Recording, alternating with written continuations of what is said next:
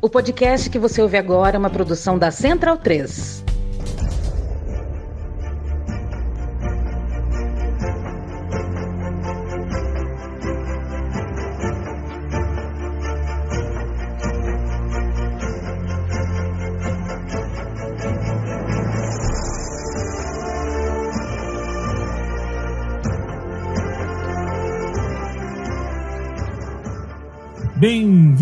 E bem-vinda, amiga e amigo da Central 3 e do Bundesliga no ar, o podcast de futebol alemão tocado por mim, Leandro Amin, e capitaneado por Gerd Wenzel, a autoridade máxima de futebol alemão nesta República Federativa do Brasil. Cheio de assunto hoje, Gerd Wenzel, porque para além da Bundesliga, que tem a sua rodada 30 de 34 para acontecer nesse final de semana, nos dias 15, 16 e 17 de abril, é, a gente teve uma semana quente, muito quente no, na agenda internacional dos clubes alemãos.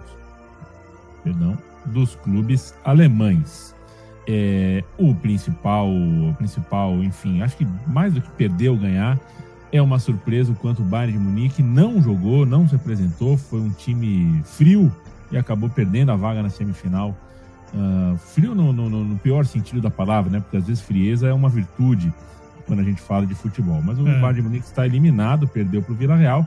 No entanto, Gerd Venz, eu quero começar contigo é, te ouvindo sobre o espetáculo chamado Eintracht Frankfurt, porque jogou muita bola para eliminar o Barcelona em Barcelona. Jogou muito bem, tomou um sustinho no fim, é verdade, ficou pendurado por um gol que foi bem anulado ali, mas, né? Tomou um gol, tomou dois gols, tudo no, no, acabou sendo 3 a 2 mas esteve 3 a 0 é, a ponto de sair o quarto gol. É, Contra-ataques perfeitos, um time muito aplicado sem a bola. E não bastasse o que o Frankfurt fez no placar, na bola rolando, o que a torcida do Eintracht Frankfurt fez em Barcelona é digno uh, de aplauso em pé, de nota histórica. Em 2017, a torcida do Colônia já tinha feito algo parecido quando invadiu o estádio do Arsenal pela mesma competição. É, aí é um, é, é, uma, é, é, um modelo de negócio desses clubes, com esses estádios que tem uma capacidade muito grande, e aí você facilita para o sócio a venda, e aí você acaba, às vezes, perdendo o controle é, do seu próprio público, muito turista, às vezes, que não está tão engajado assim. Então, o que você tem, às vezes, e aí são casos raros, e quando são casos uh, quando eles acontecem, né, quando os casos raros, raros acontecem, a gente tem que aplaudir é, de pé. Mais uma vez, o futebol alemão tem uma torcida invadindo outro país é, e fazendo muita, muita festa, muito, muito barulho. No caso de hoje, ajudando o Frankfurt a se classificar. Acho que é a página mais bonita possível que o Frankfurt tinha para escrever nessa temporada, Gerd Wenzel. Olha, é, boa noite, boa tarde, bom dia, depende de quem está ouvindo a que hora. Mas olha, Leandro, é impressionante mesmo, né? É, o que aconteceu hoje, não apenas pelo resultado do Eintracht Frankfurt, mas até eu assustei quando eu, eu comecei a ver os primeiros vídeos na minha conta do Twitter. O pessoal do Eintracht Frankfurt Brasil, que é uma conta oficial, do, um fã-clube oficial do Eintracht Frankfurt, começou a me mandar os vídeos. Eu falei, pô, não é possível.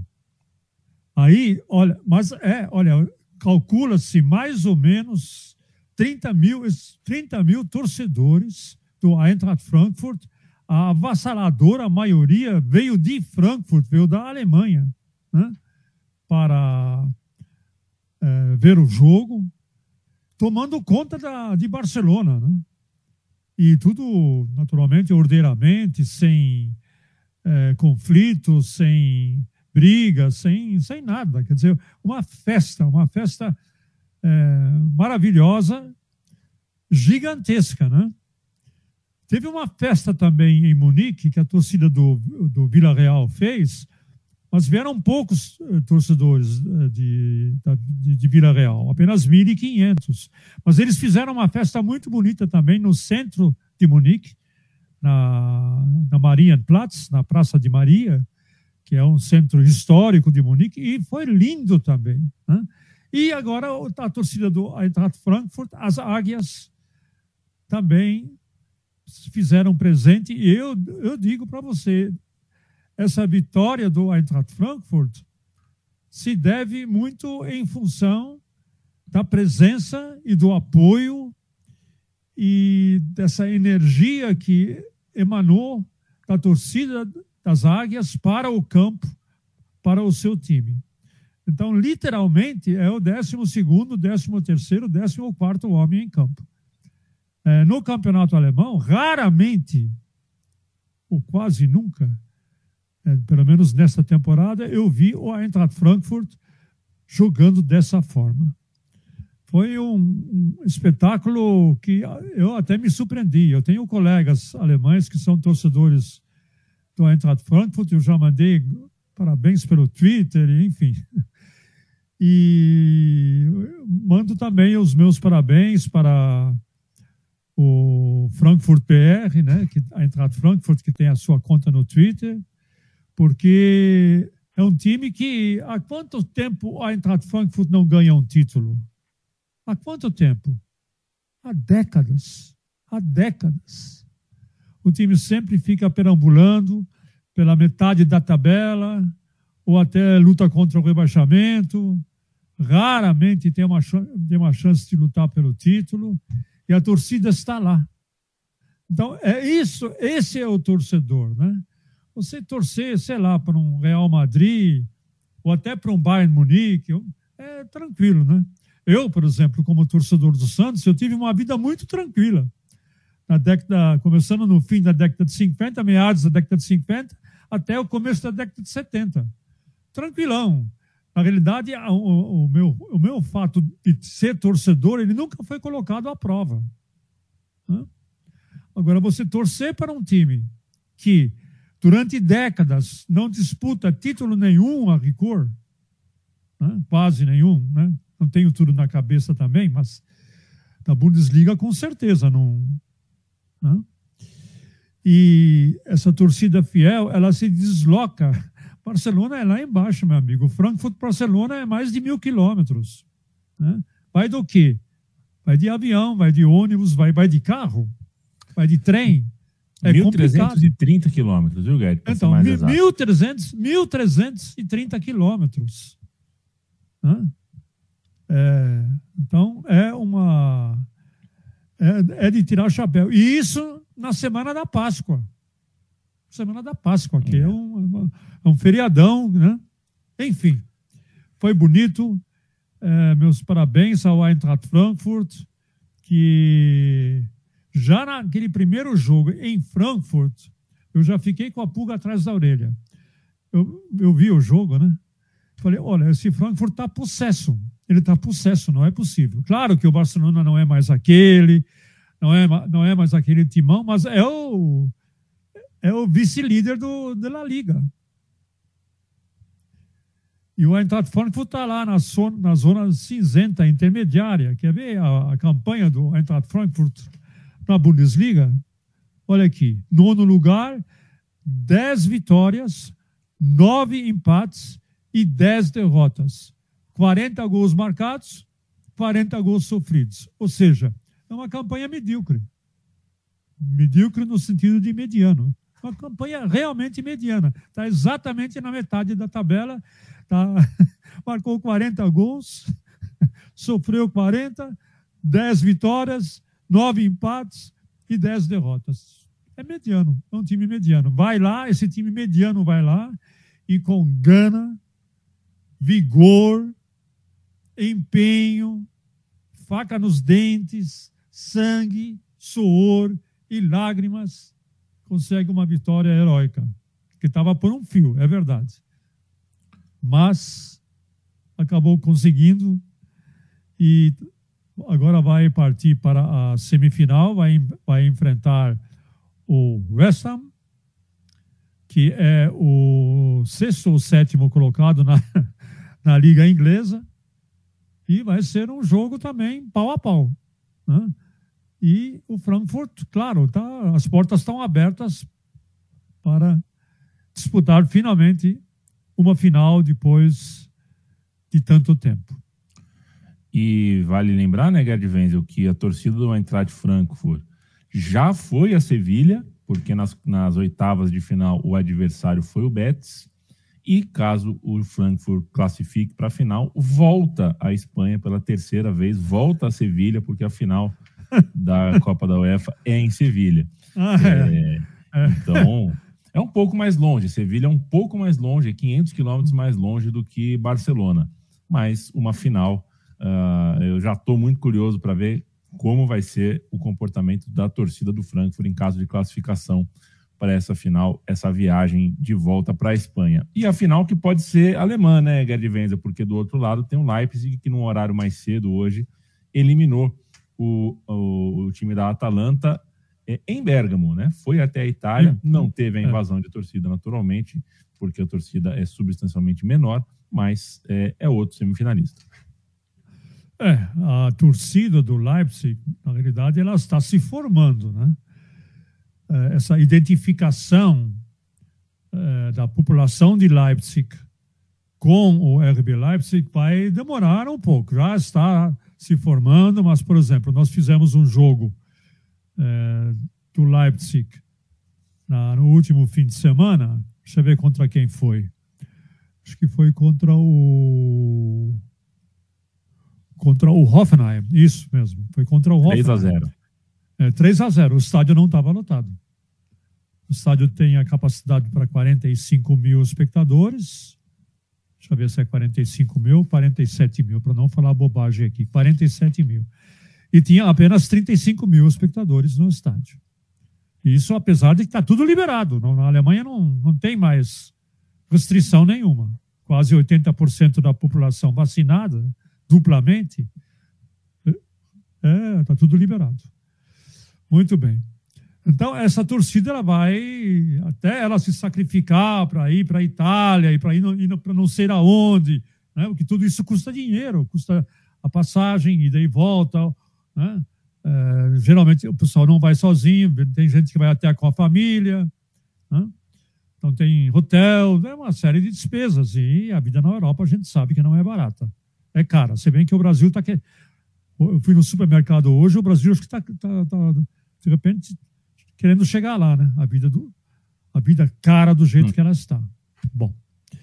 É, então o Leipzig, a exemplo do Eintracht Frankfurt, no jogo de ida, também empatou em 1 a 1 Poderia ter vencido o jogo lá, mas não venceu em Leipzig. E eu, eu acompanho um pouco o campeonato italiano, o Atalanta e o, e o Atalanta é um baita time. Falei, gente, como é que o Domenico Tedesco vai armar a sua equipe para, para neutralizar esse ataque do Atalanta?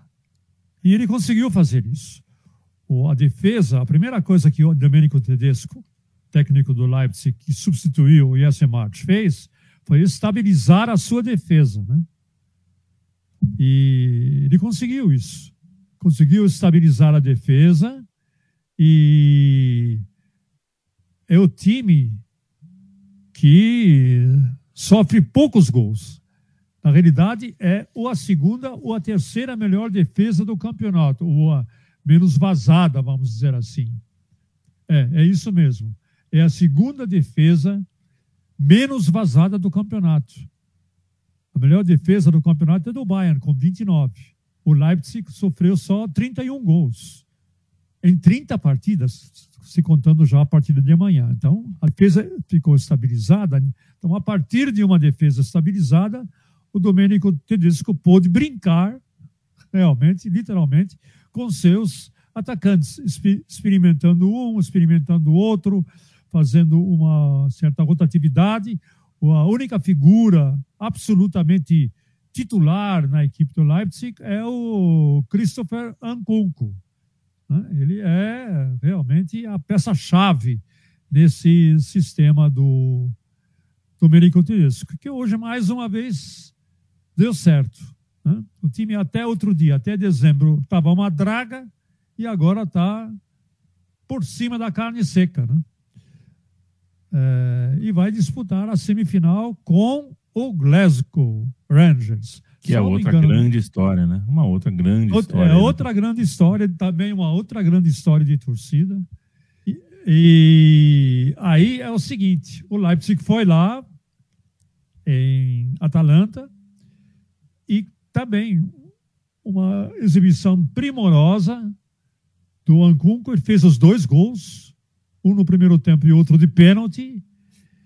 E o Atalanta não conseguiu jogar. Defesa do Leipzig estava tão bem organizada que até o Atalanta, em dado momento do jogo, a partir mais ou menos dos 20 minutos, 25 minutos do segundo tempo, desistiu, aparentemente desistiu de jogar, porque não conseguiu sobrepujar a, a defesa do Leipzig e que sempre em rápida transição, uma das características do Leipzig é não apenas a transição rápida, defesa, meio campo, ataque, mas a transição precisa. Não adianta só você sair correndo. Você precisa, correndo, dominar a bola e passar precisamente para o seu companheiro. Isso é muito difícil. Né? Você, você que vive jogando aí na várzea, você sabe disso. Né? É, tem que ter um talento para isso, e tem que ter um coletivo para isso, e tem que ter um automatismo para isso. Para você muitas vezes passar a bola no espaço vazio, porque você sabe que teu companheiro está lá. E o Leipzig, o Domenico Tedesco conseguiu fazer isso com é, o seu time, e é por isso que ele também está na semifinal. Então nós temos dois alemães na semifinal da Liga Europa e dois, dois clubes do Reino Unido. Né? Um da Inglaterra, outro da Escócia. Vamos ter um encontro. Enquanto na Champions League vai ter um encontro Inglaterra e Espanha. É isso, né? Isso. Champions League, Inglaterra e Espanha.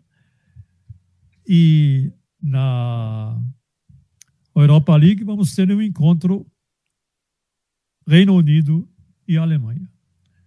Perfeito. E, de, e, você tem algo a dizer, Gerd, sobre, sobre o que pode ter acontecido com o Bayern de Munique? Alguma coisa a passar ou podemos passar para a Bundesliga? Não, não, deixa eu falar do Bayern também, né? Porque, né? Puxa vida, eu fiquei decepcionado. Assim, eu não vou negar para você, né, Gerd? Eu torço.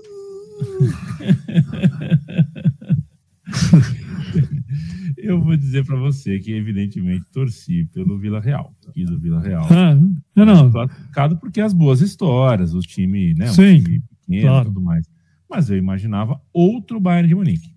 Não, o Bayern de Munique, tanto no jogo de ida como no jogo de volta, ele foi um time apático. O nome que eu dou é apatia pelo futebol. Mostrou claras, claros sinais que não quer jogar bola. É um time apático. Um time que tem, tem uma coisa no Bayern de Munique que às vezes baixa esse espírito no Bayern de Munique. O termo em alemão é Bayern Dusel. É o Bayern que é bafejado por um espírito sortudo. E esse espírito, de vez em quando, ele baixa no Bayern durante um jogo. E quando baixa esse espírito, tudo isso é mitologia, naturalmente, é mito. Mas quando baixa esse espírito, os, jogadores, quando tomados esse espírito, eles dizem: ah, qualquer hora o gol sai. Qualquer hora o gol sai. Nós estamos acostumados já, qualquer hora o gol sai. E isso aconteceu exatamente duas vezes com o Bayern de Munique, contra o Vila Real. Né? Aconteceu lá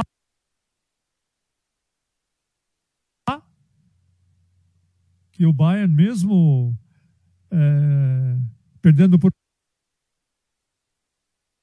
1 a 0, não encontrou outra forma a não ser baixar chuveirinhos em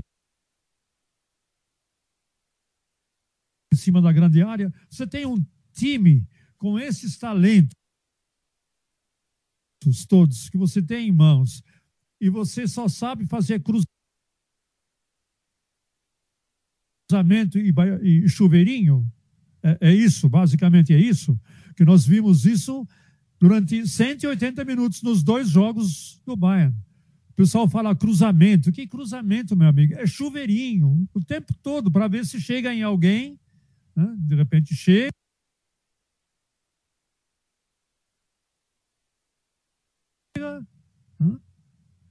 Enfim,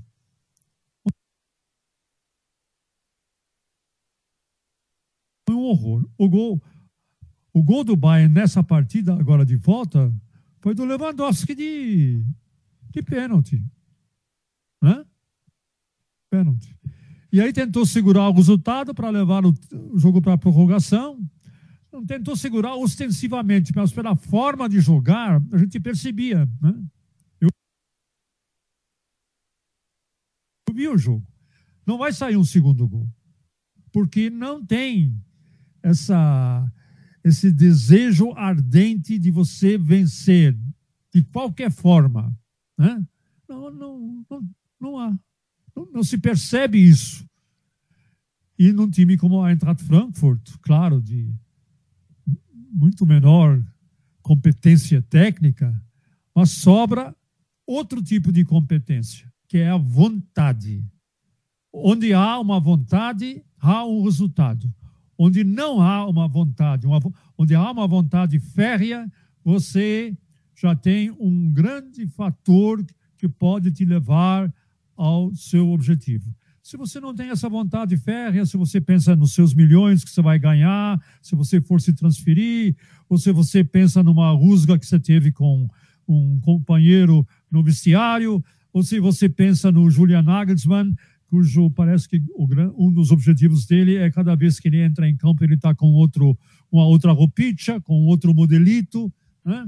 Então, quer dizer, qual é essa é a pergunta que se faz. Qual é? E qual é da, da diretoria do Bayern de Munique que deixou embora o Alaba, deixou embora o Thiago, deixou embora o Boateng, deixou embora dois, dois coringas importantes, pouco valorizados, mas que foram importantes no Bayern, o Perisic e o Coutinho. A gente todo mundo embora, é, não, a gente não vai pagar, não, é, quer ir embora vai.